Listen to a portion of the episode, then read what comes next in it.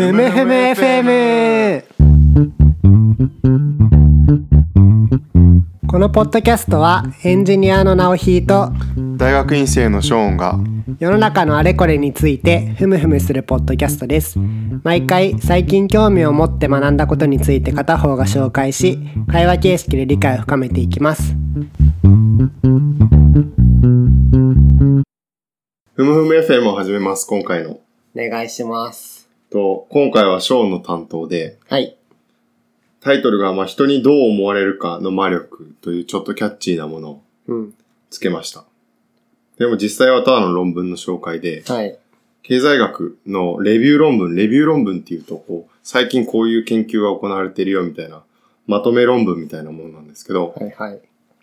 それで面白いのが一個あったので紹介しようかなと特に新しい主張をしてるわけとかではないっていう論文のことを言うんですか？そう、このカテゴリーは、まあ、分野にもよるんですけど、最近行われている研究をまとめつつ、今後の方針というか、今後向かっていくべき研究の方向はこっちだよ、みたいなのを提示する論文が多いかなと。で、この論文のタイトルとかをやる前に、まあ人にどう思われるかっていうのが今回の論文のあのトピックになっていて、はい。要は人間がまあ教育とか、あの、金融とか労働とかいろんな経済的な意思決定をするときに、人に、あるいは社会的にどう思われるのか。うん論文だと社会的イメージとかいうふうに、しあの、社会的プレッシャーっていうふうに呼ばれてるんですけど、うんうん要は友達とかあるいは社会全体にどう思われるかっていうのをすごく織り込んで行動している。うんそういうのが最近経済実験の結果から分かってきているっていう、あの、内容になっています。なるほど。で、この辺はなんか、自分なんか結構わかるなと思うんですけど、直ひはどうですか？いやまあそうですね、その経済的に合理的な人っていうのよりもそういうのの影響を受けるっていうことですよね多分。そう。うんうん。まあ、日々、経済行動だけじゃなくても、日常生活をイメージしてもらえばわかると思うんですけど、友達にどう思われるかとか、うん。家族にどう思われるかとか、あるいは世間に白い目で見られるとか、そういうのはやっぱり、こう、大きな人間の行動の動機になっているはずで、それをまあ経済行動にも取り込んでみ、いってみようっていうような研究が行われているっていう感じですね。で自分の研究の関連で言うと、まあはい。日常生活との関係の方が大きい気はするんですけど、はいはい。研究で言えば、あの、まあ、以前からここで話しているように、あの、100年ぐらい前のドイツで、独占企業、カルテルの経営者が社会の批判をどう受け止めたのかっていうのをやってるんですけど、彼らの意思決定にもおそらく、こう、社会によく見られたいとか、うん。バッシングを受けたくないっていう、企業として損するかどうかっていうのとは別の、個人の心理的な負担みたいなのもあるはずで、うん。その辺はこの辺の議論と繋がってくるのかなと思って、こういう以前から意思決定系の論文を読んでます。うん。で、論文のタイトルなんですけど、ちょっと名前が難しくて、はい。とレオナルド・ブースブースチン。うんとロバート・ジェンセンという人が二人で書いているんですよね。二人ともアメリカの経済学者なんですけど、えー、どこの名字なんでしょうね。ね、名字が難しくて、また、あの、概要欄っていうんですか、うん。に貼っておくので、はい貼っときます。興味がある人は読んでいただければとうんうん。思います。で、論文のタイトルが2017年に出た論文で、 Annual Review of Economics っていう、あの、ジャーナルに出たんですけど、うん。論文のタイトルが Social Image and Economic Behavior in the Field Identifying, Understanding and Shaping Social Pressure というタイトルになっています。うんうんでタイトルは結構上手くてですね。まあ、大体上手い経済学者のタイトルは。で、まあ、ソーシャルイメージが、まあ、さっき言っていたような人にどう見られるかううん大きな要素、行動。で、エコノミックビヘイビアが経済行動ですよね。うんなので、この両者の関係、前者の後者に対するインパクトの、まあ、研究ですよ。で、in the field っていうのが、あの、一つ象徴的で、うん特にここ20年ぐらい経済学で人間の行動とか、ミクロな部分を明らかにする手法として、以前はこう、実験室での実験っていうのは結構行われてきたんですね。うん行動経済学なんかで。まあ、その延長上にフィールド実験っていうのは結構行われるようになってきて、実際に今社会にいる人たちに何らかのこう、介入を行うことで、で、介入を行ったグループと行ってないグループを比較する。あの、ことで、その、介入した要因の、あの、インパクトを見るっていうような、まあ実験なんですけど、フィールド実験っていうような手法がかなり行われているようになってきて、まあこの10年間、彼らの論文の主張では、このソーシャルイメージが与え、あの、社会的なイメージが経済構造に、経済行動に与える影響が、うんについての、まあ、フィールド研究が蓄積されてきている。なるほど。ちょっとそのフィールドっていうのが、いまいち、あの、想像がつかないところがあるんですけど、例えばどういうふうな、こう、なんてインパクトを与えて観察するんですか？なんか有名なフィールド実験とかってあったりしますか？例えば今回の例で言えば、はい。あの、こう寄付、今回は詳しくは紹介しないんですけど、寄付の研究でなんで人が寄付するのかっていうのを見るときに、こう、寄付って割とこう、社会的な行動、なんていうんですかね。だってお金あげるインセンティブないはずなのに、うん。なぜかすると。でそれを理解したいっていうときに、例えば実験として、まあ、寄付してくださいっていうのを、例えば経済学者は実験で行うと。で、その時に、ランダムにグループを設定した上で、一個のグループには、こう、周りから見えるような状態で、あの、寄付を募る。うん。もう一個には、周りから見えない状態で、個人で寄付を募る。なるほど。そういう風になると、まあ、周りがみ人から見られるか見られてないかっていう違いが生じる。生じますよね。まあ、それによって、あの、インパクトの違いを見るっていうようなのが一例。ああ、ですねなるほど、なるほど。なんかちょっとそこは主眼じゃないんだと思うんですけど、そういう時にこれは経済学の実験ですよっていうのは言うんですか？あそこはもう、なんていうんですかね、こう、フィールド実験のレビュー論文とかはいっぱい、あの、手法としてのレビュー論文とか、かなり出ているので、なんか、僕はあの、歴史の専門で、これは全く専門じゃなくて、あの、面白がって読んでいるだけなので、うん。それ辺を読んだりしていただければな、というふうに思います。その、そこは結構大きな問題で、まあ、ラボ実験の場合は基本的には参加していることがわかるわけですよね。でも、フィールド実験の場合は、実験を受ける人に伝えないでやるっていうことも、まあ、技術的にはできると。うん。で、まあそういう実験を例えば自然型フィールド実験と言ったり、逆に伝えるものを例えばラボに極めて近いものを人工的。で、なんかその、で、全く人に伝えないものを自然型って言ったりして、で、その間にあるようなのを枠組み型って言ったりして、フィールド実験の類型とかもされてえいたり、で、それぞれによってどういう、まあ、研究上のメリットと倫理上の問題が生じる、生じるかみたいなのを、知らせないで人を実験にさらすっていうことの持つ意味とか、そういうのもこう、あの、方法論としては蓄積されているので、なるほど。ぜひ、もし、あの、良ければその、フィールド実験をレビューしたような論文も方法として貼っておきます。お願いします。で、あの、なのでまあ、タイトルがソーシャルイメージとエコノミックビヘイビア in the field になっていて、でサブタイトルもすごく象徴的で、identifying, understanding and shaping social pressure っていう風になってるんですね。うん、うん、うん。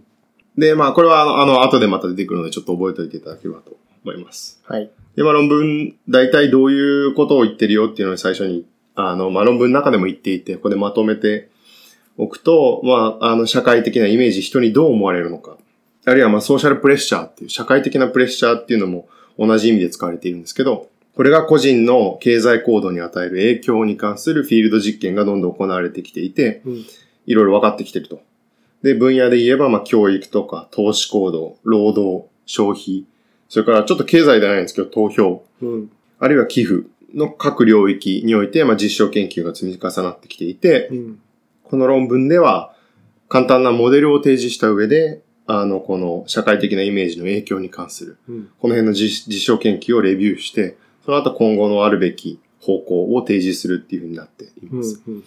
で、まあ、この実証研究のレビューと、それからモデルの提示を、まあ、 identifying っていうふうに言っていて、うん。まあ、現状の状況、研究の状況と、まあ、そのモデルを identify する、こう、あの、特定するっていうような、まあ、セクションがまず一つ目にあると。うん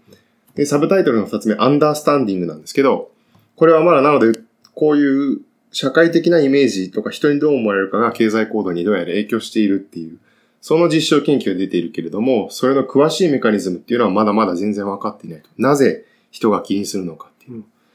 で、これは今後の課題であって、それを考える上で、まあ、重要な論点を提示しているっていうのが論文の二つ目の、うん。あの、パートで、そこはなので、アンダースタンディング、まあ、今後理解していくためにどういう要要素が必要かっていうのを、まあ、タイトルにしていて、で、三つ目がなので、シェイピング、ソーシャルプレッシャーなんですけど、これがすごく、あの、まあ、経済学らしい、自分がやっている経済史の分野とかだと、なかなか論文からすぐにこう政策的な願意とか、社会にこうするべきとかっていうのは、まあ言わないわけですけど、普通、あのメインストリームの経済学だと、やっぱりこう政策的な願意っていうのが論文で結構出てくることが、うん。あの多くてですね、これを論文を理解すると、まあ、こういういいことがありますよとか、こういうような政策が重要だって言えますよっていう。まあそれが強く意識されているのがすごく論文からも分かって、まあこの社会的なイメージ、人の目を気にすることによって、後で取り上げるように、まあ教育上のまあ努力とか投資が行われなかったりだとか、うんうん。あるいはまあ人に見せるために過剰な消費が行われたりだとか、あるいはグループ内で認められるために人に差別をするっていうような行動が見られたりだとか、まあ、そういうまあ社会的に見て望ましくないと、今の社会ではされていることにも影響を与えていて、まあこれはなので、今後はこの政策的な介入によってこの辺の状況を変えていく。ので、シェイプする社会の状況を。というのがまあ最後に取り上げられているっていう、この identify, understand, そして shape っていう、あの3つの段階に分けて整理されています。なるほど。簡単にまとめ直すと、ソーシャルイメージとかソーシャルプレッシャーに対する、まあ、既存の研究とか、どういう枠組みで研究してるかってことを定義した上で、より理解を深めるポイントを指摘しつつ、その研究たちが、まあ、どのように社会に影響を与えるかっていうのも整理してくれてるっていうことで合ってますか？その通りです。まさにその定理のまま。うんうんうん。大丈夫そうですか？はい。で、この論文では最初に少しすごく簡単なモデルを紹介していて、あの、構築していて、で、数式で構成されているんですけど、本当にシンプルなもので、で、ここではちょっとかいつまんで紹介しようかなと思うんですけど、基本的にはここ、やっぱ経済学らしく厳密に定義されてるんですね。で、うん社会イメージを気にする、イメージの効果とか、まあ、あるいは社社会的なプレッシャーとか、言葉はいくつか使われているんですけど、基本的には、まあ、ある経済主体と、それを、まあ、判断する集団っていうのが、基本的な構成要素です。ここでのモデルの。はい。で、例えばこのグループっていうのは家族であるとか、友達であるとか、職場であるとか、あるいはまあ国民社会全体かもしれないですし、あの、道端で出くわした知らない人かもしれない。ただ、主体とそれを判断する集団がいて、でこの二つの構成要素、論文では I と J っていうふうに付けられてるんですけど、二つの構成要素によって、まあ、まず場が設定されると。うん。愛が主体ですね。。そううん。で、J がグループ。うん。で、基本的に社会的イメージというのは、の付与っていうのは、主体が何かの行為をすると。うん。で、それが、あの、参照されるグループ、そのし集団によって、まあ、確認されると。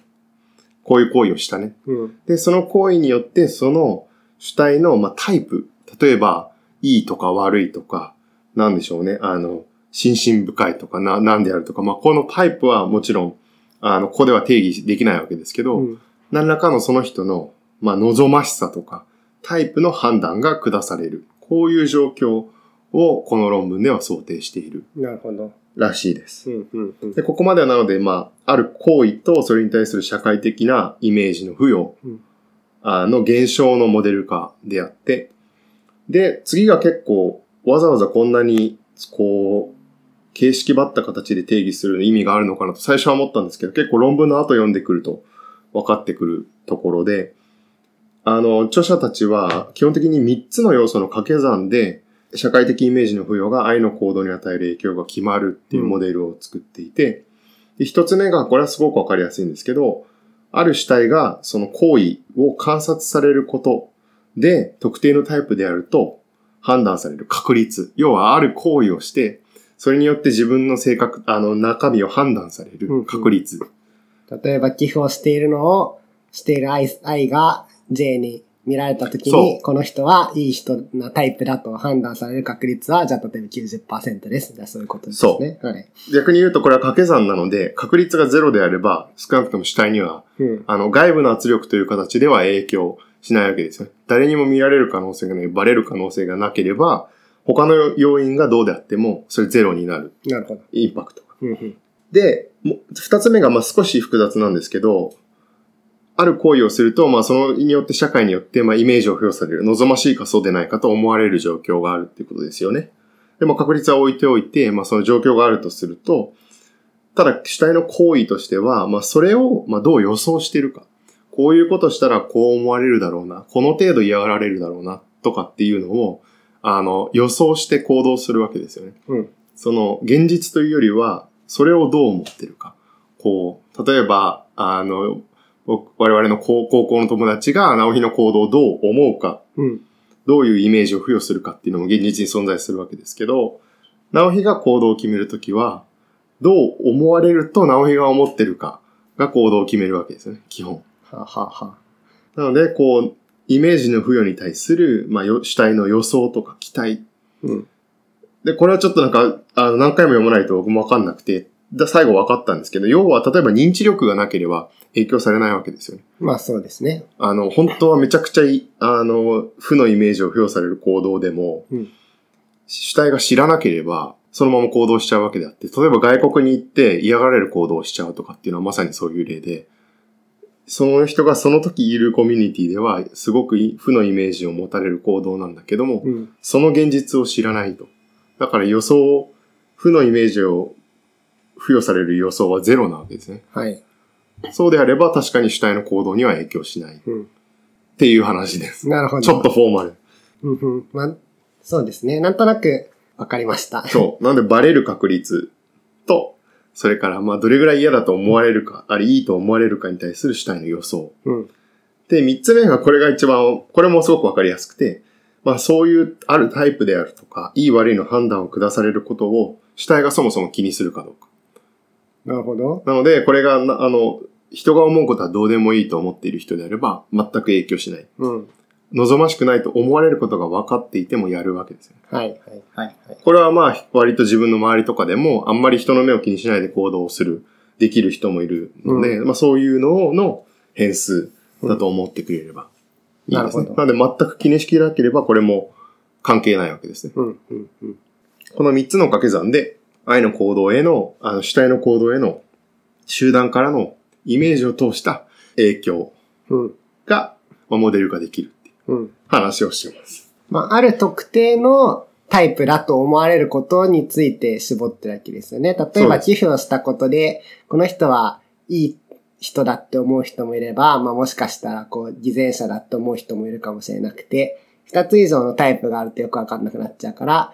いい人だって思う人の、と思われる確率と、それに対するどの程度いいと思っているかと、えっ、と、いい人だと思われたいかどうかっていうのの掛け算が、いい人だと思われるタイプについての、まあ、影響力ってことになるってことですよね。そうです。多分異なるメカニズムを測りたかったら、おそらく実験としては分けるっていうのが、あの、あれで、もしくは両方を数値化して、足すとかこね。う、なんていうの、加算できるような処理をすればできるのかもしれないですけど、まあ相当難しいのは分かりますよね。そんそういう、あの、モデルを組んでます。これはちょっと後で、あの、後半の部分を見るところに聞いてくるので、また少し戻ってきます。なんか今のは、えっと、さっきの、あの、レビュー論文って言ってたと思うんですけど、この定義自体は、そのレビューする人たちが、まあ、作ったものなんですね。そう、レビューする人たちが簡単に、あの、それで厳密に論文を展開しているというよりは、冒頭でこの3つ、このモデルを提示することで、こう、まあ、こう、ある種3要素を分けて議論できるようになるわけじゃないですか。うんそういう感じで使ってるっていう感じです。で、レビューのところは比較的、ここを意識しないレビューで、後半のアンダースタンディング、その、メカニズムを理解するっていうところと、それから政策的な概念のところがかなり、このモデルに影響していて、うんうんうんなるほど。まあ、掛け算なんで、一応それぞれの要素にダブりがないというわけで、別々に考えられるということを、まあ、主張してるわけですね。そう、分析的に分けてみると、議論がスッキリしますよ、程度ですね。で、ただ、一個面白かったのが、なので最近ここ10年ぐらいフィールド実験がどんどん行われているっていう話をしてるわけですけど、フィールド実験に関しては、まあ、最初の変数、確率を操作することで行われているっていう整理をしていて、うん。これなんかはすごく、ある種フィールド実験の状況が想像できるところで、要は人に見られるか見られないのかっていうのを操作することで、社会的なイメージとか社会のプレッシャー、グループのプレッシャーが、まあ、生じている状況と生じていない状況を二つグループを作ることがまあできる。うん。実験上基本的に操作しているのはこの確率の部分とないうことで。すね。後で見るように、例えば、あの、学生がある試験の、あの、標共通試験の準備コースに登録するかしないかっていう時に、登録した人を公開するかしないかっていうような、そういう扱いの違いをすることによって、まあ、それがどういうインパクトを持っているのかを見ているっていう実験がほとんどだっていうふうに書かれて。なるほど。とすると、なんかさっきの掛け算の最初の主体がある行為を観察されることで特定のタイプだとあると同定される確率っていうのはなんとなく僕のイメージではさっき言った100人の人が、えっと、ショーンが寄付したのを見たときに何人がショーンはいいタイプだって思うかっていう確率のことを言ってるのかと思ったんですけど、そもそも別に人の何割がそういう判断をするかではなくて、寄付をしてるとこが見見られてるか見られてないかみたいな、そもそものパイがどのぐらいかっていう問題も内包してるってことなんですね。そうですね。多分、あの、どれぐらいの人がどう思うかっていうのもほとんど同定が難しいはずで、実験上は。あの、ゼロかそうでないかの操作しかできないなるほど。はずで、なので、こう、人に見られているか見られてないかを基本としている。よくわかりました。ここはただまあ実験とこれがどう結びついているのかっていうのが分かりやすい。このモデルによって明確になっているなっていう印象を受けました。で、まあ変な、込み入った話はこれぐらいにして、はいまあどういう研究が最近行われているというふうにまあ整理されているのかっていうところが結構面白かったので見ていきたいなと。お願いします。えーなので、あの次のセクションパート論文ではまあ過去10年ぐらいの社会的イメージの影響、イメージ効果なんていうふうに呼ばれてますけど、論文では、の、に関するフィールド実験研究うん。を紹介しています。かなり多くの研究がざっくり取り上げられていて、それをまた僕がざっくり紹介しているので、正確に理解したい場合は、あの、必ず論文を見た上で、論文に載っている元の実験の研究を読んでください。わかりました。あの、ざっくりレビューのざっくりレビューなので、かなり情報は間違って伝わっているはず。まあ、このポッドキャストは基本的にそういうものだっていうことを念押ししておきたいですね。で、実験経済学者に怒られたら、その人に出てもらう。コンセプトはそうで、なので、何か一言ある人はぜひ連絡ください。で、値、この、まあ、研究が蓄積されている領域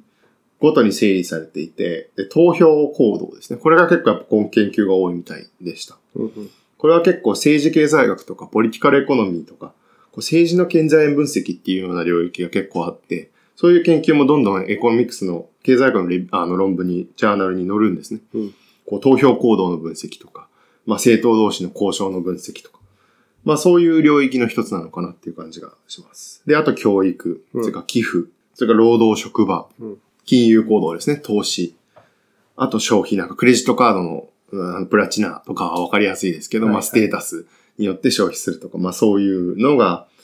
あって、で、結構ボリュームが厚めに取り上げられていて、自分も関心が持ったのが3つあるので、その領域、その領域3つ取り上げようかなと思っていて、でそれがまあ投票と教育と労働ですね。うん。これをそれぞれざっくり見ていこうかなと。お願いします。で、じゃあ投票からです。投票に対する社会的イメージの効果って、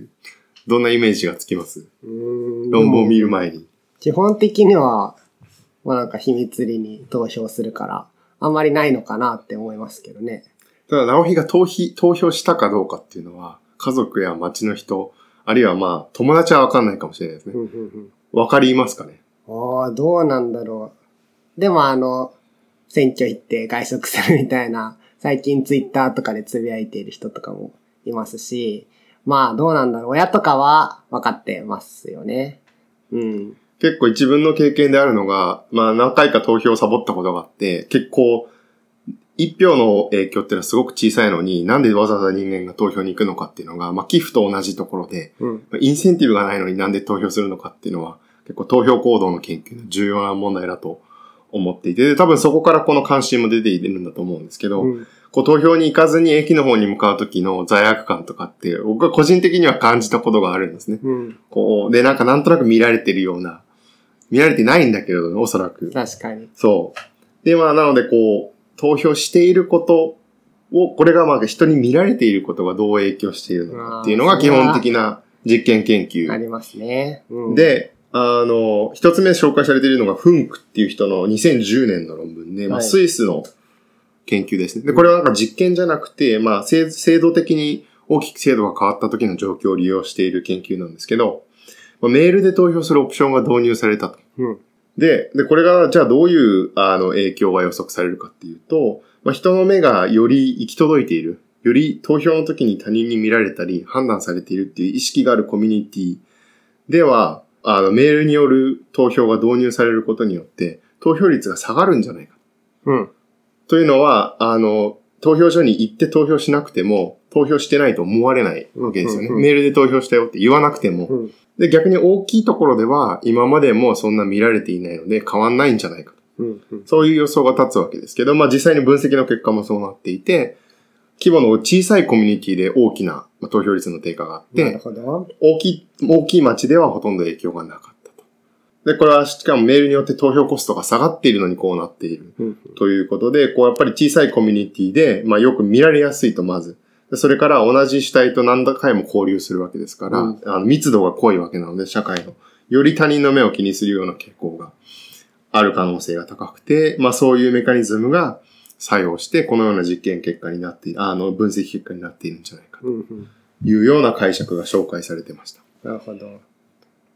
なんか今あるかわかんないですけど、まあ一昔前のイメージだと日本の地方の村とかだと、そのどこどこに投票してくださいねみたいなのが、まああって、なんとなく行かないと村八部的な区域があってみたいな、その集団で投票するみたいなノリがあったような話も見聞きするので、まあ小さいコミュニティの方がっていうのはなんかかなり納得できますね。そうですよね。うんこう、今回は投票するかしないかですけど、どこに投票するのかっていうのを昔はかなり同調圧力みたいので決まっていたところがありますよね。うんで、もう一個紹介され、研究が紹介されていて、今度ゲーバーっていう人なんですけど、2008年の研究で、うんまあ、ミシガンでの実験、アメリカですね。で、この実験ではメールでの事前通知で、投票の後に、こう、ご近所さんに自分が投票したかどうかわかるようなリストを送ると思わせるようなものを、あのメールを事前に送る。これどうやって実験やってるのか元のを読まないとわからないんですけど。いいんですかそんなこと。で、実際に投票率が、まあ、そういうメールを受け取った人は上昇したっていう結果が紹介されていて。まあ、それはしそうな気しますね。うんまあただメールで他人に知られることですら嫌なのか、うんうんただこれはなんかリマインドの効果の、とかをどうコントロールしているのか。例えば、事後で、投票した後、事後で、なんていうんですかね、自分が投票したかどうかわからないようなメールも送ってるんですかね。それによって、例えばこうんううんメールを受け取ることでリマインドされるっていう効果は、それでコントロールしているのか。対象実験してそうですね。そんな研究があるそうですね。あと2017年のデラ・ビグナーさんという人の、この人は社会的イメージ研究の、こういう実験研究でいっぱい出てくるんですけど、経済学で。で、これはあの、これはちょっと、あの、手が込み入っていて、まあ投票の翌日に、うん。投票の後に、投票したかどうかのサーベイをしますよっていうチラシを、まあ、投票の前に入れておくと。うん。で、この実験結構巧みだなと思ったのが、で、その上で聞きに行くと。うん。実際に。で、応答してくれるかどうかを指標として使う。はあ。で、そうすると、で、他のデータでこう投票しているかどうか実際にわかるんですって。うんうんうんまあ、それを付き合わせることで、あの、まあ、投票していない、ここでのメカニズムは、投票していない人は、まあ、なんとなく後ろ見たいと。それを人に知られたくないと。うん。そうするとサーベイに出てこないんじゃないかと。うん。イルスを使うとか。で、まあ、実際に、あの、出てくる確率が20%ほど低く。うん。なるほどね。うん。うん。これはなので自分がやっているような歴史研究とかとは全く違う、あの、じ実証手法うん。であって、こういう実験研究が行われているんだなっていう印象を受けますけど、うん直樹的にはなんかコメントあります？確かにさっき言ってた通り、見事に、その、さっき言ってた主体が、その、投票っていう行為を観察されるかどうか、まああるいはその、まあ、ほぼそうですよね。投票したかどうかを観察されることの確率だけを操作してる研究ばっかりですよね。うんうんうん実験的な介入を行おうとするとそれしかないですよね、基本は。こう、研究者が簡単に操作できる部分。うんで、この辺はまあなんか、まあ重要ですけど、こう、まあ、個人的にはすごく重くはないです。なんかこう、心理的な負担はそんなになくて、ああ、まあそうだな、確かに公共的な投票っていう政治活動を、政治社会を共同で維持するっていう、ある種公共財的な側面があるような行為において、こういうメカニズムが働いている。なんとなくプレッシャーで投票するっていうのは、実は重要なメカニズムなのかもしれないとうん。思わせるわけですけど、結構教育のところは、あの、テーマがしんどくてですね、うん自分にも関わるところで、今日の感想にも入れたんですけど、あの、これは今回のレビューを書いてるうちの一人、ブブルスシンうん。さんの方、あるいはまあジェンセンさんも書いているような領域らしくて、二人で書いてるんですかね、じゃあ。そう、1個目がその2015年のこの2人の論文で、結構これは重あの重いんですけど、まあ、ロサンゼルスの2つの高校で行った実験だと。で、SAT ってアメリカの共通試験、日本でいうセンター試験。あ、今共通試験。なん学のやつだ。いや、なんか、あの、大学進学のための全国の共通のテストですね。うん、標準試験。で、まあこれに、オンラインの準備コースっていうのを高校で提供すると。なので、これ受講自体はオンラインでできると。はい。人に見られないと。で、ただ、学生が登録してかどうかを、他の学生に公開するかしないかを操作する。はあ、はあはあ、で、このメカニズムの予想としては、うん、ある種の同調圧力みたいなものが違う集団で働いていて、うん、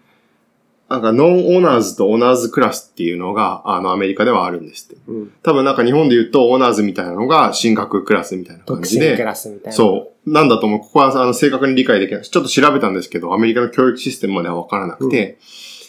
うん、で、ノンオーナーズクラスだと、こう、クラスメイトに公開されるっていう風になる。そういう仕組みになると、申し込み率が低下するんです。なるほど。それは、おそらくメカニズムとしてはクラスメイトに知られたくない。そういう、あの、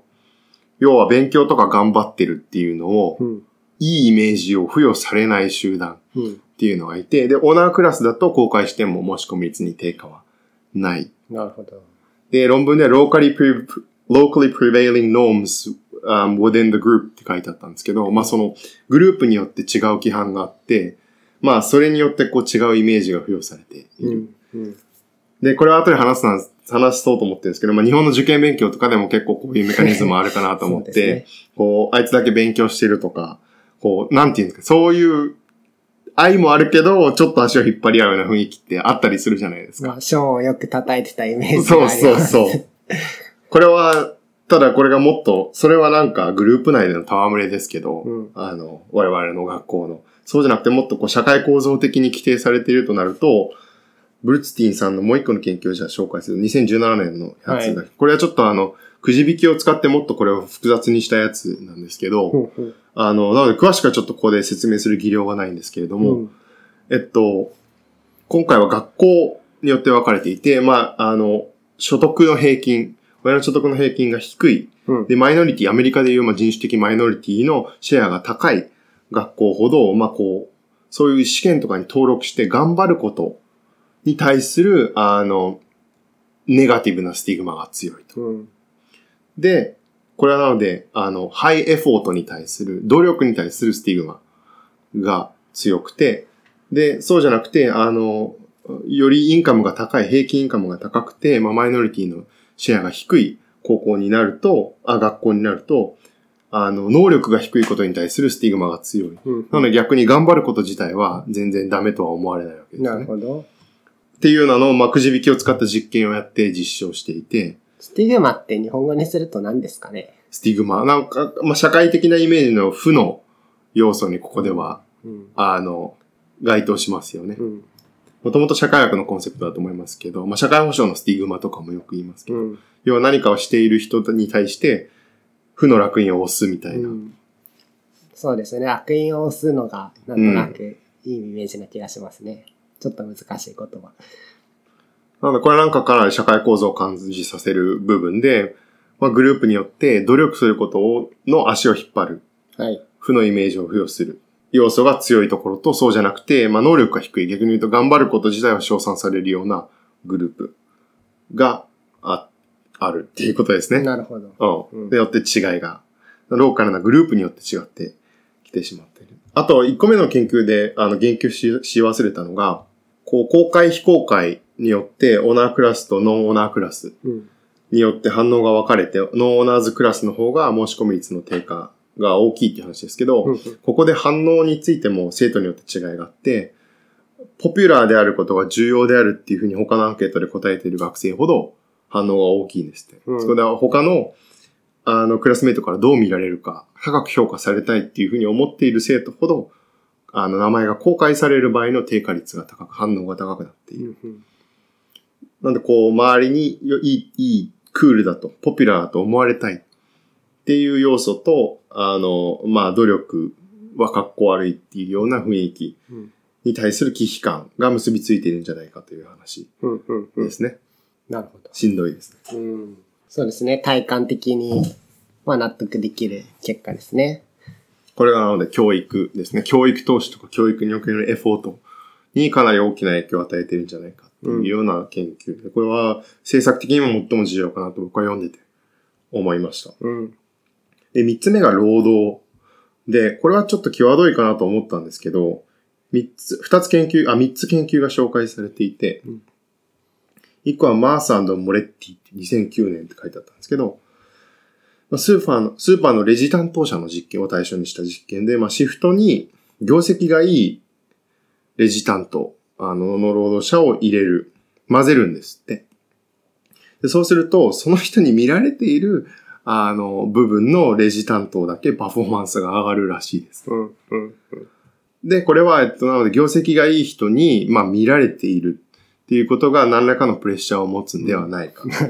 という解釈で、逆に同じシフトに入っていても視野に入らない人には大きな影響がない。なので、なんかその同じシフトに変えることによって学習しているとか、他のメカニズムも考えられているわけですけど、まあそうじゃなくて、まあこう、優秀な人に見られていることのピアプレッシャー、あの、プレッシャーが影響しているんじゃないかという、うん。職場の一個の例ですね。はい。で、もう一個はアシャ、アシュラフ2014っていうので、これはちょっと、あの、詳しくは紹介しないですけど、時間の関係で。ザンビアっていう国の、まあ、ヘルス分野の労働者、うん。働き手に対する実験で、まあ、ニュースレターで業績を表彰される仕組みを導入すると、パフォーマンスが改善すると。うん。あの、お金とかではなくて、まあ、こう、パブリックにみん、その集団がみんな読むような場所で表彰する。うん。まあ、月間の優秀社員とかっていうのは日本でもいっぱいあると思いますけど、まあ、リクルートとかが有名ですかね。メカニズムうん。ですね。それから、コスフェルド、あの、ネッカーマンっていう2011年うん。の論文も紹介されていて、これは学生のデータ入力のアルバイトっていうすごく単発的で継続性のない職場ですら、まあ、事前にパフォーマンスがトップだった人を表彰するよって伝えると作業効率が上昇する。うん。で、この場合はなので、あの、一個重要なテーマが隠れていて、こういう職場での周りのイメージを気にするっていうのは、こう、繰り返しやり取りをする場合は、評判っていう、こう、論じ分けた方がいいメカニズムが働いている可能性があるんですね。はいこう、直人俺が何回も働く場合であれば、直日によく思われることで、まあ今後経済的にも得するから、あの今きちんとやっていこう。こう評判の構築。まあ、アマゾンのレビューとかと同じですよね。うん。うん。あるいは直日の評、俺に対する評判を元に判断する他の人とのやりとりでも得するをするために、評判を確立したいっていうインセンティブが働くうん。はずで、まあ、ただこれは、あの、すごく単発的で、複数回やりとりしない相手には本来は生じないはず。そうですね。なので学生のバイトの例が、あの、特徴的なのは、まあ、こういう繰り返しのやりとりがない働き手に対しても、こういう、まあ、評価によって、シンボリックな象徴的な評価によって努力が引き出せるっていうのが、うんまあ、示されたことだというようなことが書いてありましうん。うん。うん。シンボリックなっていうのは、要はお金をあげるとかそういうことじゃないって意味ですよね。た。そう、なんかこう表彰するっていうことですよね。すごいとか。すごいっていうだけ。で、それをもうみんなにわかる形でうん。うん。やる。なのでこれ、これが今3つの領域の紹介です。ちょっとバーっと来ましたけど、なんか気になったところとかありますか？面白いなと思ったところでも。そうですね。なんか最後の労働のところは、これのどう、どういう願意の論文なのかなっていうのはちょっと気になって、まあ示すことに価値があるってことなのかな。なんか割とそりゃそうでしょって気もするんですけど、でもそっか、経済的なインセンティブがないのにやるっていうのは結構従来の経済学ではあんまりよくわからないポイントってことになるんですかね。そおそらくそういうことなんだと思います。このなかなか分野が違うので、うんこれがどういう貢献で。あの、どういう方法論的な革新があるのとかっていうのは、あの、論じることができないんですけど、うんうんぜひそのうち聞いてみたいですよね。実験経済学をやっているような、うん。あの人に今どういうことが分かったら大きな貢献なのか。いや、面白いですね。でも、確かに自分が仕事上でも、まあなんか感じることはありますね。特にその、できる人に見られているとか、まあなんか簡単な褒めをもらえるようなことは頑張るとか、うんです、すごい、まあわかる気がします。あの、全くその、給料に影響がなくても、えっと、まあ例えば、まあちょっとそれは評判も入ってきちゃうんだと思うんですけど、職場内で、なんか業務に全く関係のない、こう、まあ、tips を発表するみたいな会が2週間に1回ぐらい回ってきて、まあそういう時に、まあなんか毎回君の発表はいいよねって言われると、まあ嬉しくなってやっちゃうみたいなのも、特に経済的な合理性は全くないんですけど、まあそれは確かにね、ちょっと評判の面も入ってるかもしれないけど、まあこの学生のデータ入力とちょっと似たような、うん、謎の動力になってるっていうのはありそうですね。多分評判の話はまあどこまでが結局その人の金銭的なインセンティブでどこからがソーシャルかこう、それを超え出たものなのかっていうのを厳密にしたいから出てるうん。議論なんだと思うんですけど、まあここまで例えば歴史研究者とかは論じ分けなくてもいい気がして、うん。要はこうお金だけじゃなくてこういうふうに褒められるとか言葉のやりとりも人間はある種の報酬、インセンティブとして処理しているっていうのは間違いない気がうん。しますよね。そうですね。人に承認されるっていうのはすごく重要なうんあの、モチベーション、動機のはずで。なんかあともう一個は、まあ投票の問題ですけど、まあよく投票に行けという人と行かなくてもいいじゃんの人の、まあ論争を、まあ目にしますけど、まあその行かなくてもいいじゃんの人はもうまさに言ったように一票の価値は限りなく小さくて、まあ行く意味がないと。っていうのはやっぱりその合理的っていうこと、合理的じゃないっていうワードをよく耳にするんですけど、まあその合理性がこういう研究によって、例えば人の目を気にすることすらも含む概念になっていった場合、その人間としての通常の行動だよみたいな。その経済的に合理的だけが合理的じゃないっていうのが、まあ、もっと示されていった場合に、なんか今の噛み合わない議論がもう少し噛み合ってくるところはあるのかなと思っていて、確かにそのどういうお得があるんだお前って言われると、まあ投票に行けと言いづらいところはあるんですけど、まあそれ以外の、でもこう、アカデミックに証明された、まあ行った方が価値を感じる、まあ合理性があるんだよっていうのが、なんか少し議論を進展させるきっかけになるかなと漠然と思いました。難しいですよね。これがだからこう、価値の、価値を最大化してるっていうふうに捉えられるのか、まあ、要は人に見られていて嫌だから行く。あの、なんとなく白い目で見られるのは嫌だから行くっていう、まあそれも最適化なのか、まあなんか人の高評関数をマックスにするように動いてるとうん。言っていいような気もしますけどね。それがお金とか経済的なインセンティブを超え出てくれば、うん。投票行動とかも説明できるうん。ようになりますよね。この投票行動は結構重要な気もして、あの、心にグッとくるっていうよりは、こうある種経済学的に重要な気もして、公共財の議論っていうのがあるじゃないですか。こう、みんなで、まあ、シェアするようなものっていうのは、自分だけただ乗りできると。自分だけコストを払わないで乗っかれると。投票がそれのいい例なわけですよね。みんな投票してくれれば政治はちゃんと運営されるけど、自分だけサボって友達と遊びに行く。これが一番賢いはず。うん。だけどみんながそれをやると政治共同体が持たなくなる。で、ゴミ捨て場とかも全部一緒で、うん自分だけ多分汚く使っても、あるいはなんか時間外に捨てても、あの、それによって大きな問題が生じることはない。けれどもみんながそれをやると崩壊する。なんか共有の農地とか、コモンズなんて言ったりしますけど、それなんかも全部、そうですよね。自分だけただ乗りするっていう、あの、もう動機が強く働く公共財っていう状況がいっぱいあるじゃないですか。でそこでこういう、まあ、白い目で見られるのが嫌だっていうのは、うん。そういう公共財の維持において重要なんだろうなっていう気が投票の例を見てしますそうですねよ。ね。時間外にゴミを捨てると白い目で見られるうん。みたいなのがいろんなところで働いていることによって、こう、こうある種公共財的な状況が維持されている。のかなという気がし読んでいてしました。うん。うん。うん。まあよくフリーライダーの問題って言われるやつですね。うん。うん。そんなところですかね。ちょっと長くなりました。で、まあ、次が、なので、ここまでが identifying。うん。モデルを簡単に提示して、レビューしていったっていう。まあここがまあ基本的にはメインなんですけど、うん。次のパートでまあアンダースタンディングをやっていて、まあメカニズムを今後理解していきたいと。なので社会的なイメージとか社会的なプレッシャーがなんで経済行動を規定するのか。これは全然わからないっていうことを論文で言っていて、うんまあ、今後はもうちょっとこう、変数の要素を細かくしていくような実験をしていって、あの、これをメカニズムを特定していくことが必要なんじゃないかっていう話をしています。で、一個、まあ、えっと、意識すべき視点、点3つ挙げてるんですけど、今後の研究で。重要なのは、まあ、というか、あの、興味を引くのは2つかなと思って、まあ、はいほぼ今までできている点ですけど、まあ労働における評判のメカニズムがすごくわかりやすいように、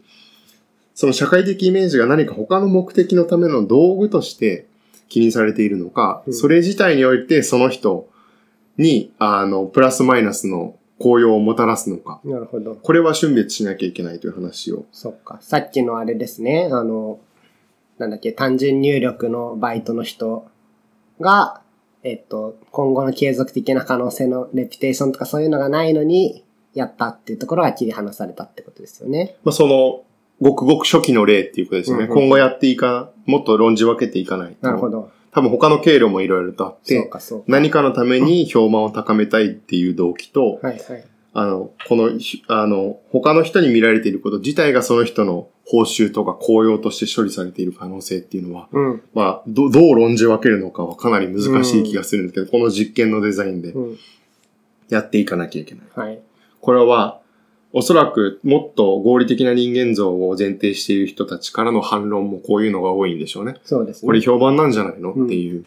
で、もう一個も、あの、すごく、あの、イメージしやすい気がするんですけど、自己イメージと社会的なイメージも分けていかなきゃいけない。うん。で投票の例で言えば、社会的イメージって言えば、ここで言えば、他の人が見てるから投票する。はい。いや、あの、なんか、怠惰なタイプだとか、あの、ちゃんと投票に行ってない人だと思われたくないから投票するっていうメカニあの、仕組み、経路ですね。セルフイメージっていうのは、投票する自分が好きとか、うん。自分のイメージと投票行動が合致するからやるうん。っていう仕組み、あの、経路なんですこれはどっちが働いているかを容易に論じ分けるのは 難しいですね。難しい。で、これなんかじゃあ細かいこと気にしてるだけだろっていうふうにうん。言われかねない気がするんですけど、他の分野から。具体例が書いてあって、結構重要だなと思ったのが、日本でいう生活保護、はい。公的扶助っていうふうに呼ばれますけど、これの受給に対する忌避感をどうしゃ、あの、政策で変えていくのかっていううん要は、受給する権利があるのにしない人っていうのが、まあ、日本を含めていっぱいいるわけですよね。で、これを変えていきたいというふうになった時に、そのスティグマっていう言葉がさっき出てきましたけど、まあ、生活保護をもらっているんだってみたいな、そういう楽印をされるから、あの、なかなか窓口にうん。現れないうん。例えばそれあれば窓口に現れなくてももらえるような仕組みを作ってあげれば改善するのかもしれないですし、だけれども、そうじゃなくて、こう、もらっている自分が嫌だ、もらわなきゃいけない自分が嫌だっていうメカニズムが働いているんであれば、全然違う政策的なサポートが必要ああ、なに。るほど。多分その場合はオンラインにしたって来ない人は来ないうん。わけで、ここはなんか、あの、ただの机上の空論として論じ分けなきゃいけないんじゃなくて、うん。まあ、この実験の中でもっとこの二つの仕組みがどっちがどういうふうに働いているのかも、うん。例えば福祉の領域なんかは重要なんだなという感じが。いやー、今の例でめっちゃわかりやすくなりました。そうですね、まさに。うん。うん。うん。うん。投票なんかも混ざってる気がしますよね。うん。で、まあ、大体この二つが論点として重要かなとはい。思いました。で、最後。なので今、 identifying、なんか understanding、メカニズムの話があって、三、つ目が shaping なので、まあ、介入する、政策的に介入するとしたらどういう要素があるのかなっていう話を最後にしていて、はいここで最初のモデルが効いてくるんですよ、かなり。で、まあな、なんでじゃあ、こう、政策的な介入が必要かっていうと、うん。社会的なイメージの行動への影響っていうのは、時としてまあ社会として望ましくない結果をもたらしているんだと。ほうほそれはなので、もそもちろん望ましくないっていうのは現代の価値観のもとでの判断で、それを改善するために政策っていうふうになるわけですけど、論理構造としては。う。うん。うん。例えばさっきの、まあ、クール、ポピュラー、仲間にかっこいいと思われたくて、あの、SAT の、あの、教育機会を逃すっていう行動であるとか、うん。これなので教育のパフォーマンスの低下につながるわけですね。うん。あるいは、これはすごくわかりやすいと思うんですけど、日本に生きていると、こうグループ内での同調圧力でジェンジェンダー差別とか人種差別をしてしまう。こう、友達がみんな言っている中で自分だけ反論する、反対するっていうのはすごく難しいと。うんで。そういう状況で、まあ自分も同調してしまうような形で差別が、まあ再生産されている。はい。あとはなんかまあ、げこれはすごく現代的だなと思うんですけど、過剰で無駄の多い消費を行っちゃう。うん。環境負荷とかも大きくなるわけですよね。いらないのに物を買いまくるとか。うん。あの、かっこいいと思われたいから燃費の悪い車を買う。あの、これは難しい。昔だったら消費としてすごく商用されたんでしょうけど、はい。社会全体で消費の量を増やす、減らすってなれば、うん。無駄の多い消費を減らすっていうのも確かに、そうですね。人に見せるための消費を減らした、みたいな話も確かに政策的に出てくるのかなと。うん。で、ここでなのでコントロールできる候補っていうのが最初の3つのモデルで結構整理されていて、うん1個はなので行動が発見される確率を政策で操作する。はい。もう1個は主体が望ましいと思われる、どれぐらいその行為によって望ましいと思われるのかに関する主体が持っている予想うん。に働きかける。うん。で、3つ目は主体が気にするのかどうか、うん。そのものに政策的に働きかける。うん。で、どう考えても実験で示されているように、社会とか政策が介入しやすいのは発見確率のそうですね。ところです。で、さっきの教育のオンラインコースの例がいい例で、要はこれは実践で言えば、参加への登録っていうのを、あの、まあ、仲間に見えなくしてあげる。うん。あるいは、まあ、公開の是非を自分で決められるように、え、し制度設計してあげることで、うん。まあ、仲間の目というのを気にせず、教育機会を追求うん。できる。自分がやりたいのにどう思われるから怖いから登録できないっていう不幸な状況はなくせる。うん。これはすごく重要な気がしますよね。で、もっと、もしかしたらもっと重要なのが、まあ、公的扶助。うん。あの、まあ、社会からの生活保助の申請においてう、ん支払い、申請から支払いまでの手続きを窓口ではなくて、うん例えばオンラインにしてあげる。そうすると、まあ、窓口にあ行って、こう窓口の人に聞かれて、その間に周りの人に見られて、で、なんか、地元の人にも知られてるみたいな状況をなくしてあげることで、あの、申請をより促進する、あげるっていうところですね。これはただちょっと悲しい話で言えば、逆にこういう公的扶助にスティグマを付与することで、それを罰して抑制してきたっていう人間社会の暗い側面もあって、なるほど。給みんなが品法とか、働く意欲を失ったら困るってことなんですかみんなに見える形で公的扶助をやったり、あるいは明確な形で、例えば教会の外とかで働かせる、働かせることによって、給品員とかで、はいはい。そのこの人は公的扶助をもらっている人だっていうのを見せて、あの、まあ、恥ずかしめるわけですよね。うんそれによって、それに陥らないようにインセンティブづけるっていう、あの、仕組みが歴史的にいろんな社会で取られてきたので、うんこれはなんか、まあこういう暗い歴史がある中でうん。重要なトピックだなと、なるほど。かなと思いました。この二つはやっぱり重要だなと、うあん。の教育と公的扶助の話は。そうですね。あとはもうちょっとライトなところだと、まあ表彰、シンボリックアワードって論文では取り上げられてますけど、なんか卒論の優秀賞とか、うん優秀社員の表彰とか、まあ、そういうのをきちっと導入してあげることで、労働とか学業をまあ頑張るように、主体のやる気を引き出す。うんって。いうのなんかはまあ普通に経済学が言わなくても古典的に社会の実践の中でやられてるわっていう感じですけど。そうですね。で、逆に、ここまではこう、行動を引き出すために使うっていう話ですけど、このメカニズムを政策的に。逆にこう、望ましくない行動を抑制するためにも当然使うことができるわけであって、最近こう、いくつか政策って実際に行われてるらしいんですけど、うん。個人の税逃れに対して、それをまあ、地元の新聞とかで名前を公表したりだとか、うん。まあ、公的な恥ずかしめを個人、なので個人の脱税っていうのはすごく難しいわけですけど、補足して罰するのが。でしかも、バレても、あの、追、追加で納税すれば何の問題もないっていう制度になってますよね。うん。まあ、そこにこういうある種コストは低いけれども、大きな抑止能力を持つ、あの、公的に恥ずかしめるっていう制度を導入することで、うん。大きく納税率が改善するっていうのが、なるほど。なんか、世知辛い感じがうん。しますけど、そうですね。これなんかは逆にコントロールのうん。ために導入するっていう。で、後で少し自分の研究でやろうかな、話そうかなと思っているのが、こうネームシェームとかって言って、こう企業とか個人を公的に恥ずかしめてバッシングすることで統制できるんじゃないかっていうのが実際に法学とか経済学で、あの、結構議論されるようになっていて、うんそのメカニズムとしての主体のコントロールの仕組みとしての恥ずかしめみたいなものが。まあ、ネームシェームっていうのは名指し批判っていうことですかね。そうですね。うん。それをもっとこう国とかもシステマチックに使っていけるんじゃないかみたいな少し怖い話も法学者とうんなるかがしていて。ほど。なんか難しいですね。こういう人間の公用関数のハックみたいなやつって、まあ、ある意味有効だと思うんですけど、我々が一番よく見るのだと、あの、トイレに的が書いてあって、ここに当ててくださいみたいな的があるとなんとなく当てちゃって、飛び散らなくなるみたいな。まあ男性しかわかんないかもしれないけど、そういうのがあって、なんか、それぐらいは絶対やった方がいいことではあるけれども、このなんか、脱税に対して、えっ、と、公的に例えば地域紙に載せるとかって、いいのかなっていう。まあ有効ではありそうだけど、なんかもうちょっと議論するべき論点がいっぱいありそうだなとも思ってしまいますね。そうですね。直日の指摘すごく重要で、結構この実験とかによってこう人間の行動の癖みたいなものを明らかにする。経済学とか心理学とか公衆衛生とかで過去30年ぐらいですね。まあ、行動経済学なんて呼ばれることもありますけど、今回みたいな、まあ、あの、行われてきた、過去、あの、30、30年ぐらい行われてきたような研究が一つ持つ大きな特徴として、まあ、こういう癖を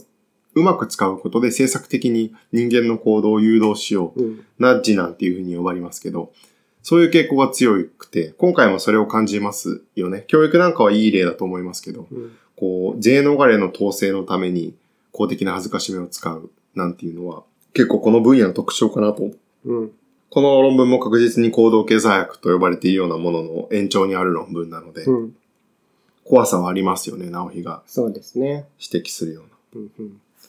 なんかやっぱり、極論を言うと、こう、まあ、為政者とか、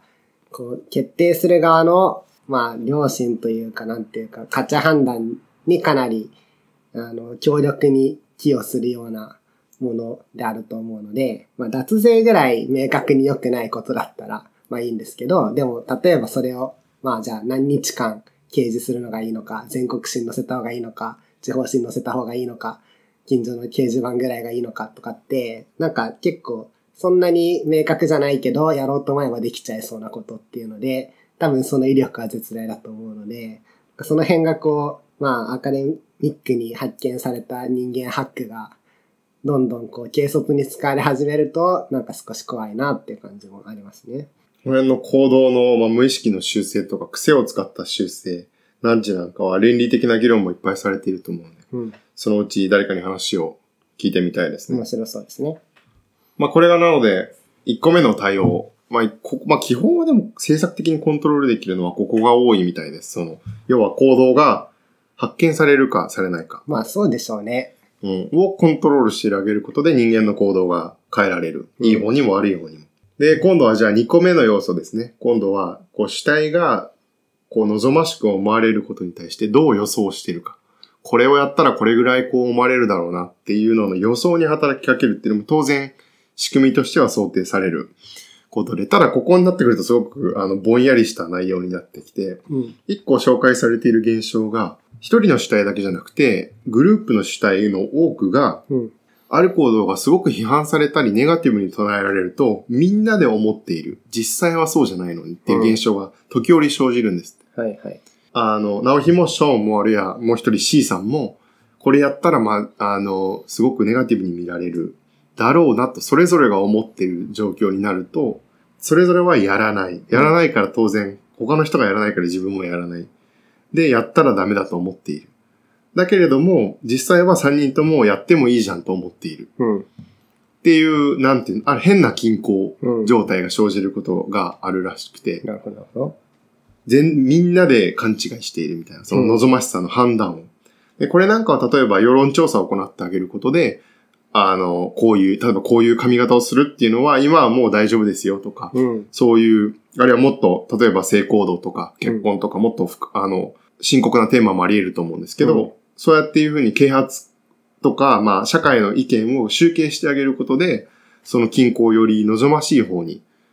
みんなで勘違いしているっていう状況は少なくとも脱すことができるっていうような例が紹介されていて、うん、これはまあ少し特殊な例ですよね。まあ逆に言うとこれぐらいしかないんだろうなっていう感じが。なんかそれ、以前もこのポッドキャストで、なんかの話題出てきた気がしますけど、なんかマッチングアプリに僕それめちゃくちゃ感じます。周りでやってる人めちゃめちゃ多くて、全員やってもいいだろうって思ってるのに、例えば結婚式とか行くと、マッチングアプリ経由で出会った人は、なんか友達の紹介で出会いましたみたいな。俺共通の趣味で出会いましたとかに言い換えられてて、まあ、もっと上の世代の人を気にしてるっていうのは当然あると思うんですけど、出会い系的な負のイメージっていう。でも、まあ、特に集団で見ても、我々の同じ輪とかだと特に気にしないですけど、そこまで仲良くない人同士でそこまでマッチングアプリの話とかしない気がするし、結構なんかこの全員いいじゃんと思ってんのにっていう例にかなり当てはまるなぁと思ってますね。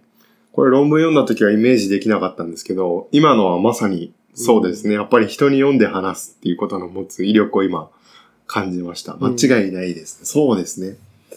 多分これとかも世論調査とかで何割やってるんですかみたいなのがももし完璧なデータとして出た時に、もはや人口に感謝したものなんだなってみんなが思っていいと思う可能性とかもありそうですよね。マッチングアプリコンみたいなものをこうテレビがフィーチャーしてとか取り上げするとかいうのの効果があるっていうことですね。すね社会的な。うん。今聞いてて思ったのが、例えばなんか論文の投稿をもっと頑張ってほしい。例えば日本の学者が国際的な雑誌に投稿するのをもっと頑張ってほしいとか、例えば人文学とかでよく言われるんですけど、それなんかもこれ結構こういう要素があるような気がして、結構日本の集団の中でこう、じゃあ海外のこういうジャーナルに投稿しようっていうと、すごくなんかバカじゃないのって思われるっていうような、こう怖さみたいなのがあって言い出せないとか投稿できないっていうのは結構ある感じがするんですね、話していると。うん。で、それって結構集団レベルで起きていれば怖くて、実際はすごく重要な研究をしているのに、自分の中でその、愚かに思われるんじゃないかとか、調子乗ってるって思われるんじゃないかっていうことで、抑制してしまっている状況がみんなで生じているっていうのは怖いうんところで、ありそうですね。そういうところやっぱり学会とかが意識改革をしていくとかも、その、どんどんどんどん投稿して、リジェクトされるのが当然であるっていうのを、偉い学者とかもこう、共有していってくれると、すごくやりやすくなりうん。ますよね。これなんかもその望ましさの判定をめぐる、まあ、経済主体、主体側の予想ですよね。うん。の、に生じているバイアスを修正してあげるうん。感じな気がしますね。で、三つ目。社会的イメージを主体が気にする度合いをコントロールするっていうのは現状極めて困難だよ。まあそうですね。個人によっても違うし、うん。もう文化とか根本的な義務教育で変えていくしかないっていう。うん。当然実験とかではなかなか難しいと思うんですけど、むしろ歴史研究とか長期の変化に関する社会科学研究はこういう問題もやっていかなきゃいけないですよね。うん。どういうふうに、こう、文化みたいなものが変わっていくのか。なんか、日本でよく言われるやと、英語の発音間違ってると、うんなんか白い目で見られるからはい、発音がうまく見らならないみたいな。本当かわか、嘘かわからないですけど、このエピソードに象徴されるように、うん。まあこう、もうちょっと気にしなくてもいいんだよっていうのを教育で教えていくとか。ただ難しい、そういうことを考えた時に難しいのが、気にすべきイメージと気にしないでいいイメージを分けて教えたり扱うのはむずくて、要はこれ、全く気にしない人間が生まれると、もう多分反社会的な行動を取るみたいな感じになるんだと思うんですよね。うん。こう、なん明らかに白い目で見られて、それによって秩序が保たれているようなうん。行動も平気で取るっていうような状況が生じるはずで、まあ確かにちょっとアナーキーな人になっちゃうってことですよね。ゴミ捨て場とか投票の例みたいに、こう、まあ、ある種の同調圧力、社会的なプレッシャーによって、あの、社会が回っている側面もいっぱいあるはずで、統制のメカニズムとして。これなんかはなので、これを分けて、この時は気にしないでいいけど、この時は気にしようっていうのを、あの主体の内側に仕込むっていうのは相当困難な気がしますよね。うん。いや、おっしゃる通まあこのモデルの3つの要素に応じて、まあ介入が考えられるっていうのは、確かに経済学の特徴ですけど、こういうシンプルな数式のモデルで提示してあげることによって、数式って言っても本当2行ぐらいですよ。り。うん。こうで、この要素はこうって説明してあるので言葉で、誰でも読める論文なわけですけど、うん。これはなんか、あの、わかりやすいなという気がしました。うん以上です。論文の内容は。いやー、面白かったです。ボリュームたっぷりでしたね。ぜひ人の目が気になる人は、あの、この論文を読んでみて、あんま気にしなくてもいいんだなって思ってもらえれば そういう概もあるんですかね。いいですね。うん。なんか感想あります？そうですね。まずまあ全体のとこですけど、そのやっぱり、シェーピング、社会にどういう影響を与えていくかみたいなところっていうのが、まあ最近のよく経済学とかで多分前の前の年の経済学賞ってオークション理論が取ったような気がするんですけど、まあ、そちょっと最近それ調べてて、その受賞理由は、まあ、オークションに対する研究が半分と、もう一個はその実際の、なんかまあ、オークションに対する貢献みたいなところが評価されてたりとかして、でこうやってなんていうか、経済学が結構精緻な学問というか、割と現実世界に応用可能になってきたという側面もあるのかなと思っていて、今までだったら例えばまあ、せいぜい金利がどうとかぐらいのもんだったのが、まあだんだんこう、世の中の具体的な事象に対しての政策的な願意を持てるようなところまで発達してきたっていうことで、まあその傾向の、まあ流行りと言ったらですけど、まあその、どういうふうに社会に影響を与えるのかっていうのが、まあ、評価される流れになってるのかなと思いました。まあちょっと歴史研究とかは、やっぱりそれでも、そこの接続が難しい方の分野ではありそうですけど、まあでもこの前の前回、えっと、平成形入試で触れたように、やっぱり歴史から学ぶところはあるわけですから、なんかまあそういう、は流行りというか、まあ流れにどう乗るかっていうのは研究者としても考えないといけないのかな、みたいなことを少し思いましたね。政策への介入がやっぱ強く意識されてますよね、読むと。うんこれはやっぱり、例えば経済史とこの分野、あの、例えば、まあなんか結構やっぱカルチャーが伝わらないですけど、あの、自分がやってるような歴史から考えるみたいなところだと、まあなかなかここまで、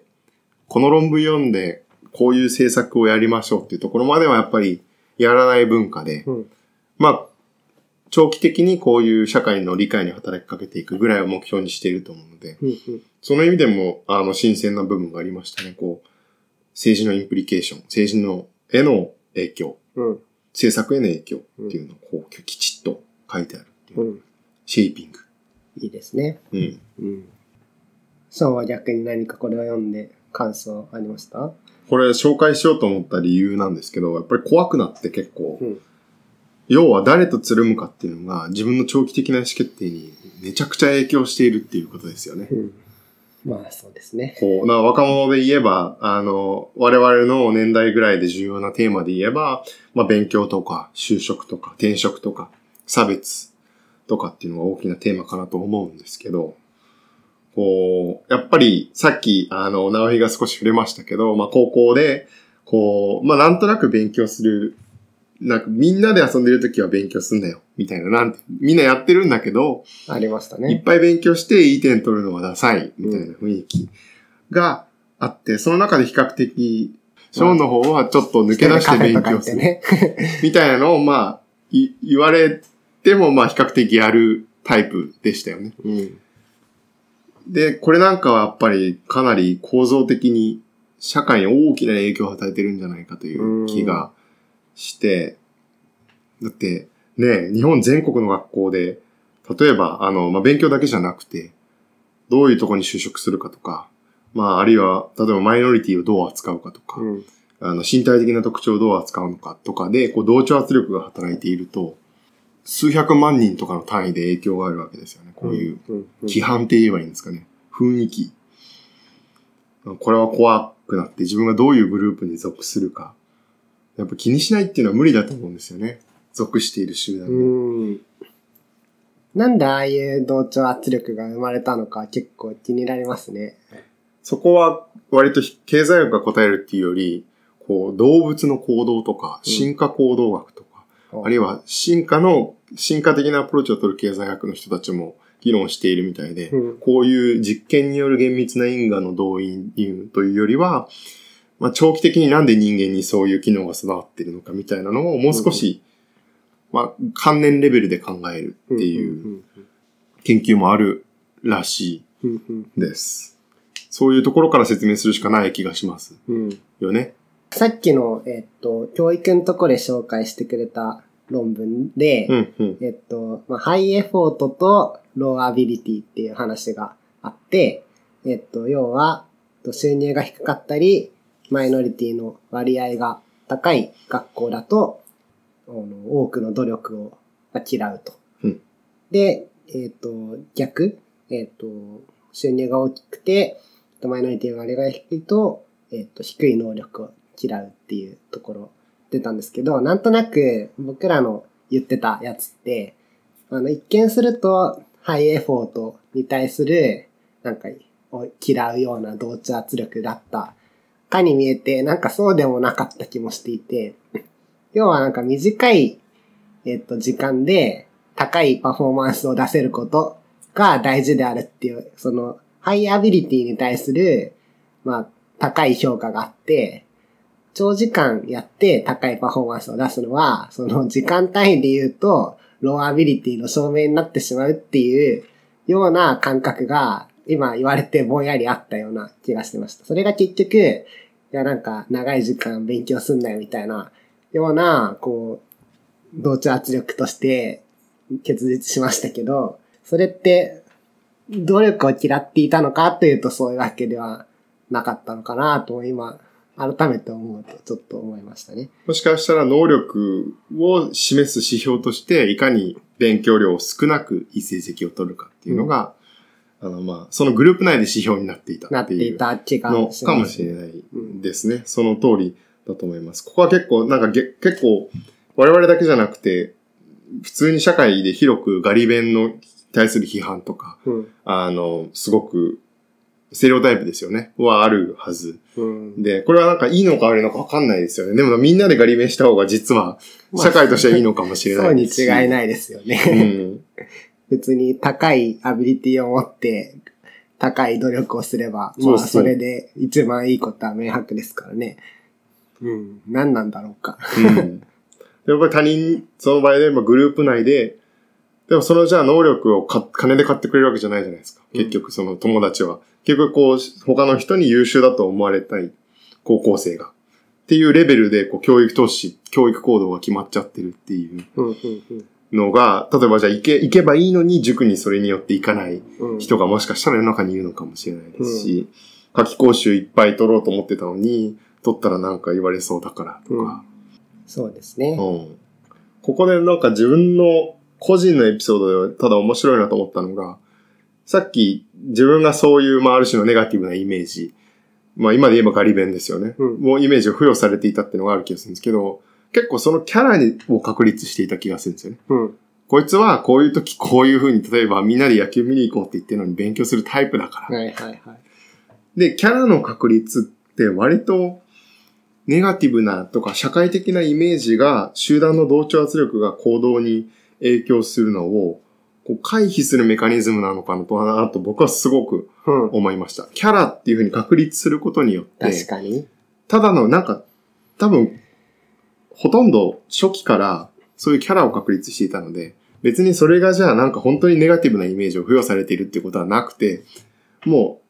僕が勉強にしに行くまででワンセットみたいになってましたよね。その、うん、うん、うん。また勉強してみたいな、その、だからそうするとこうキャラにすると、ある種逸脱した行動とか、本来はネガティブなイメージを持たれるかもしれないものも、こう、まあ、おお笑いとして処理できるって言ったらあれですけど、パターンになっていって、あの、逸脱してもデメリットがなくなってくるのかなっていう気がして、で、これは勉強だけじゃなくて、その、例えば定時で変えるキャラとかいろんなパターンが考えられると思うんですけど、キャラの確率、グループ内におけるキャラの確率っていうのも、なんかぜひ実験経済学者にやってほしいなと思って。確かに。そうするとさっきのあの掛け算、三つの要素の掛け算でいうところの、観察してくるグループが主体に対して持つ、えっ、と、印象の、まあ、確率というか、どのぐらい、えっ、と、どう思われるかに対する期待っていうのの不確実性がかなり評価を、評えっ、と、主体の行動を左右するっていう新たなパラメーターがもしかしたらあるかもしれないですね。要はそうですね。やった時に、こいつ勉強してんなって言われるのか、すごいってやるのかよくわかんない状況はなんとなく嫌だけど、まあキャラを作って絶対に勉強してんなって言われるんだったら、あんまりダメージじゃないみたいな。うん。その不確実性を結構人は嫌うと思うので、そういう意味でキャラ付けをして、まあ言われるだろうなと思って実際に言われても対して、ノーダメージっていうようなことは言えるかもしれないような気がしました。逆にまあ自分がやりたいことできるわけですから、プラスになるわけですよね。うんこうなんか、あの、泊まりになると来ないキャラとかいろいろいたじゃないですか、高校でも。いましたね。そこはやっぱりその人の、あの、先行ししたいこと、あの、満足を得られる行動っていうのがあって、それをまあ、デメリットなくできるために、まあこう同調圧力から逸脱するメカニズムとしてのキャラ、キャラの確率っていうのは、面白い不ですね。思議な感じが。なんか社会学とかでもできそうなうん話題ですね。やばいやつキャラとか、うん。いますからね。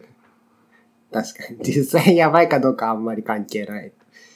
僕は何キャラだったんですかね何キャラだったんですかね先生に立てつくキャラとか。そうですね。うん、そのイメージ。うん。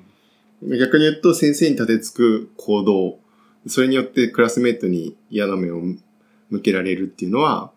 直樹の場合は弱かったのかもしれないですね。うん。気軽にできた。そうです、キャラを確立したことによって。いや、思えば迷惑をかけましたね、皆さんには。反省してます。これは余談ですね。はい。なんか、あります？もう最後もう一個論点があるんですけど。じゃあ、それどう、どうぞいいですか？はい。ちょっとじゃあ、日常生活から離れて、あの、研究の話に戻ると自分の、はい。こう、レギュレーションとか規制の研究で、かなりここ10年ぐらいですね。怖いんですけど、さっきも言ったネームシェームとか、うん。規制のメカニズムとしての公的な恥ずかしめみたいなのが真剣に議論されていて、うんうんその、要は、まあ、社会全体でも、あるいはコミュニティのレベルでもいいんですけど、人に望ましくない、人や企業に望ましくない行動を取らせないために、公的にバッシングしたりするっていう、あれ、それを政策が誘導する。うん。あの、コロナで名前が公開されてほとんど影響がなかったですけど、あの、うん自宅待機守らない人に、はいはい日本で。まあ、あれをもっと、例えばメディアとかに流してやるとか、それが、なんていうか、こう、政策メカニズムとして議論されるようになっていて、うん。うん。怖いですよね。なんていう、あの、さっきの、あの、脱税、あの、個人の税逃れを公開して叩くみたいなのもそうですけど、うん。あとホワイトカラーの、あの、いわゆる経済犯罪って呼ばれるようなものですね。横領とか。うん。そういうのも今現状はまあ捕まるだけですけど、そうじゃなくてもっと、あの、コミュニティとか家族とか、あるいは社会的にもっと、あのまあ、実名報道をしたりとか。で、自分が研究している当時のカルテルの話もこれがやっぱり当てはまるような気がして、やっぱりこう社会全体で、まあ、メディアを使ってバッシングするとか、スキャンダルで批判するとか、風刺、風刺を行うとかっていう、あるいは経済の犯罪の実名報道を行うなんていうような仕組みっていうのは、割と20世紀を通して見られてきた統制のメカニズムなのかなという気が。してます。いやー、面白い論点ですね。昔、就活の時に新聞社を何社か受けたんですけど、その時のちょっと偉いおじさんとの面接で、犯罪者の実名とか写真を載せる意味があるのかとか、あるいは被害者の写真とかの話もしたんですけど、まあ、それぞれ結構議論になって考えが違ったのを思い出して、結構その、すべてのことを報道とかできるならあれなんですけど、まあ結局、まあこの、えっと、国家の規制とはまたちょっと話が変わってきますけど、報道主体がそういう実名報道とかをするっていうことが、まあ、抑止力にはなるけれども、どのぐらいのパワーを持つかについて、そこまで自覚的ではない場合に結構怖いなっていうのうんは当時から思っていたことではありました。まさにそのやりすぎとか止まらなくなるとか、その、これぐらいの行為にはこれぐらいの罰っていうコントロールができないじゃないですか。あの、ちょっとしたことやっただけなのに全国紙で叩かれるみたいなのが、うんなんか、まあ芸能人の不倫とかもそうですけど、うんこう、あるわけじゃないですか。その均衡がなくなるので、怖い面がありますそうですね。よね。うん、ただこうやって SNS とかが広まって、こういう時代になると、真剣に政策の手段として法律じゃなくてこういう、まあ、社会的なイメージ、うん。プレッシャーによって人や企業をコントロールする。いやー難しいですね。議論が法学とかだと出てくるんだなっていう気がして。いや報道は特に難しいですよね。なんか特にあの、よく、あの、放火のニュースを流すと、その周辺で放火が増えるみたいなの聞きますけど、さっきの投票のリマインド効果じゃないですけど、さっぴかないといけない負の効果とかも、まあ、あるような気もするし、この辺はまあ制度に入れていくんだとすると、かなり慎重に議論した方がいいところですね。そんなとこですかね。はい。今日は。ありがとうございます。次回は何か話すか決まってますか？これでやったことがあまりない気が。直日の場合は結構宣言した通りにやってますね。ああ、どうしようかな。まあ、経経済史シリーズでも